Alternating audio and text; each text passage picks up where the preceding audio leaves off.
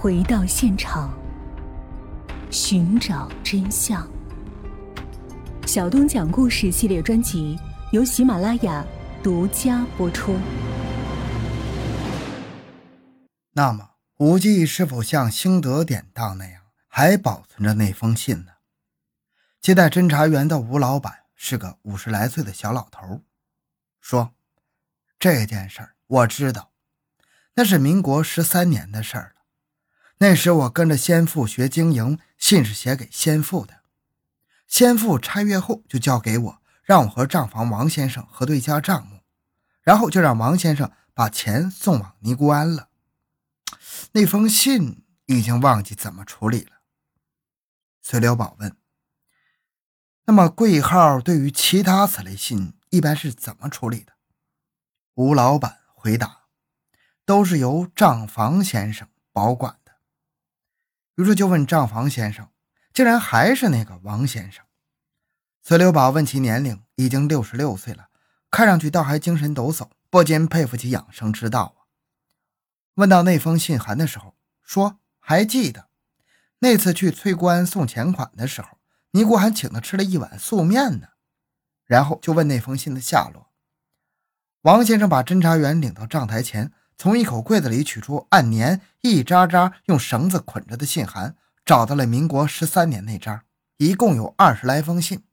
打开看时，并无南怀堂的那封。侦查员怀疑是把时间记错了，于是让其看前后三年的。查看下来，还是没有。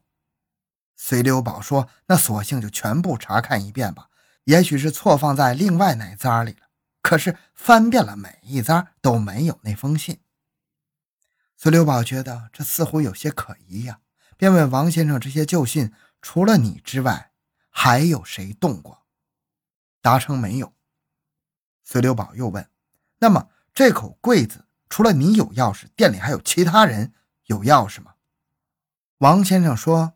吴老板也有钥匙，不过去年底已经交给家伟了。那么家伟是谁呢？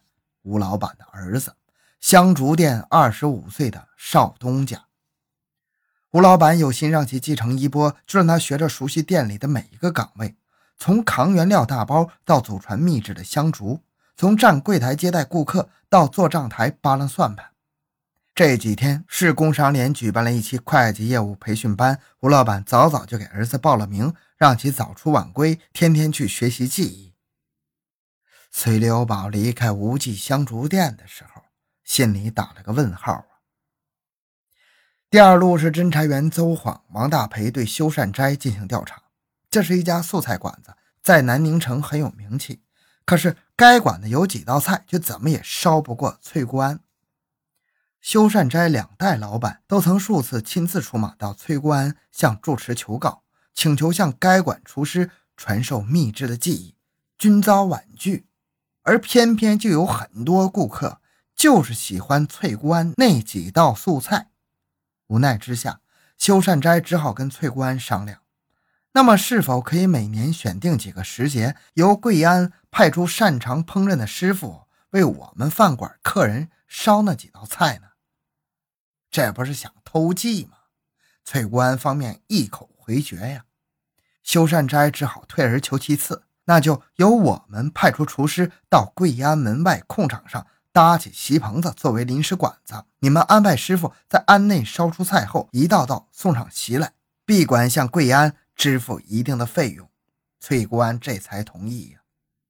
于是每年几个大时节的前后数日，翠姑庵前就像赶集一样，会热闹一番。全城各处都有素食爱好者前来品尝修善斋和翠姑庵联手烹饪的素菜，这种场面一直延续到日军第一次侵占南宁时方才结束。这样，翠官每年年底就要跟修善斋结算一次账目。静节住持所说的那封用南怀堂信笺信封写给修善斋的信函，就是为了此事。侦查员过去一看，修善斋还在。可是跟老板崔贵一说这事儿，没想到崔老板给他们的回答让他们顿时泄了气呀。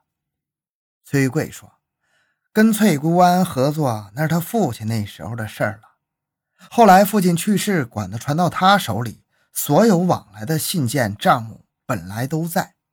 可是，在一九四一年，修善斋失了一次火，虽然没有太大损失，但是那些信函、账目什么的都在救火时给烧毁了。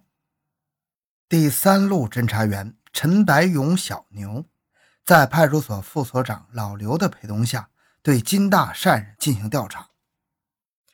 金大善人，朝鲜族，本名金钟义，据说其祖父精通医术。在太平天国时，被征召入伍，当了一名太平军的军医，随天王去了南京。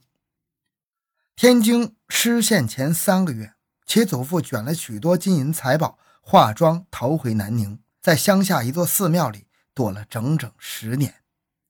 等到风头过去之后，方才重新露面。从此弃医经商，置地造屋，以南京带回的那些金银珠宝作为本钱，因为经营得法。几年后，就成了南宁有名的财主。老爷子晚年笃信佛教，乐善好施，每年冬施衣被，春发种子，夏舍汤药，秋散粥食。临终前留下遗言，将此立为家规，民间就称其为金大善人。之后，其子金志亮、其孙金忠义都效法老爷子，金大善人之名也就传承了下来。不过，金忠义生性吝啬，一面遵循着祖父向贫穷百姓施舍，一面却跟商家玩欠债。翠姑庵的那封信就是催促金大善人已经拖欠了三年的请该庵做法事的费用。陈白勇、小牛、老刘登门的时候，七十开外的金大善人已经卧病在床了，不过脑子上还清醒。问起那封信函之事，他还倒记得。说收到那封信之后没几天，他就去崔姑庵付钱了，那封信也带去了。付过钱之后，住持出具了一张盖了安章的收据，他就把那封信留在那里了。第四路由侦查员谢中堂、祖朗负责对大元米行进行调查。这家米行四开间门面，在南宁城算是比较大的米店了。老板姓包，已经六十来岁。因一心想要续香火，大老婆却只生女不生儿，所以四十岁又娶了个小老婆。小老婆没有让他失望，很快就生下了一个儿子。这个儿子是盼望许久方才得到的，所以取名叫盼德。过了四年，小老婆又生一个儿子，包老板大喜，取名盼道。新中国成立之后，米行的生意已经交给盼德打理了。侦查员登门。二十四五岁的包盼德热情接待，闻听来意之后说：“这件事我不清楚，我把老爹请出来，你问他吧。”包老爷子的态度跟儿子截然不同啊，他本来就一张冷脸，加上似是刻意的冷淡，更显得雪上加霜。听侦查员说明来意之后，先是点头，后来又摇头，说：“记得这件事儿，但是信已经没了，怎么没的？”想不起来了，估计应该是处理废品时一并处置了吧。那种结算米款的信函，一年之中米行收到的多了去了，库房怎么保存得下呢？第五路由侦查员石根坚、金志清在派出所户籍警小杨的陪同下，对天福堂国药店进行调查。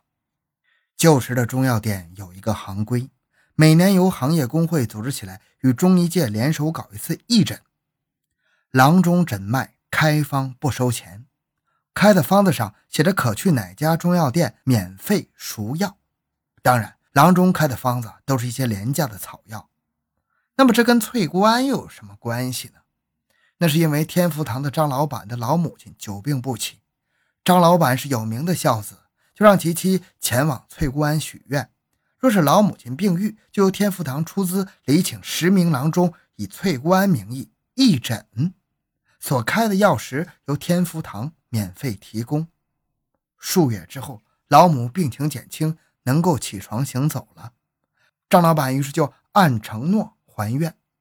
这对于翠姑庵来说，当然是一桩扬名的好事是得记住的。所以年终就致函天福堂表示谢意。当晚，指挥部汇总了上述五路的调查情况，分析下来，对无忌香烛店那封信函的遗失情况有点怀疑，于是就决定对无忌进行调查。